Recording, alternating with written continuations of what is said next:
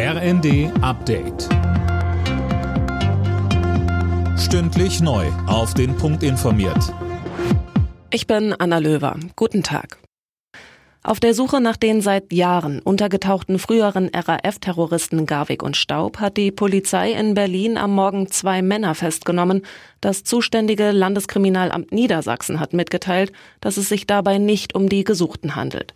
Vorausgegangen war ein Großeinsatz in einer Aussteigersiedlung in Friedrichshain. Dabei sind offenbar auch Schüsse gefallen. Anfang der Woche war die frühere RAF-Terroristin Daniela Klette verhaftet worden. Sie soll nach Auflösung der RAF mit Staub und Garweg mehrere Geldtransporter überfallen haben. Beim abgehörten Gespräch über Taurus Marschflugkörper vermutet die Bundeswehr, dass die beteiligten Luftwaffenoffiziere gegen Sicherheitsregeln verstoßen haben. Eine Sprecherin des Verteidigungsministeriums sagte der Bild am Sonntag, es gebe Anhaltspunkte, dass ein nicht sicheres Kommunikationsmittel verwendet wurde. Mehr von Tim Britztrup. Vier Offiziere hatten sich in einer Online-Schalte über einen möglichen Taurus-Einsatz durch das ukrainische Militär unterhalten. Der russische Propagandasender RT hatte das Gespräch vorgestern veröffentlicht.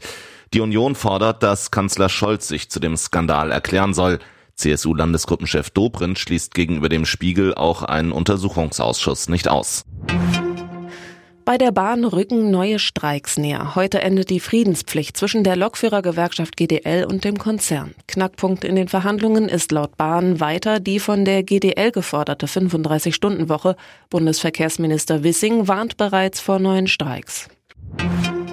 Die Schweizer stimmen heute über zwei Vorschläge zur Rente ab. Eine Initiative fordert eine 13. Monatsrente, damit Ruheständler besser mit den steigenden Lebenshaltungskosten klarkommen.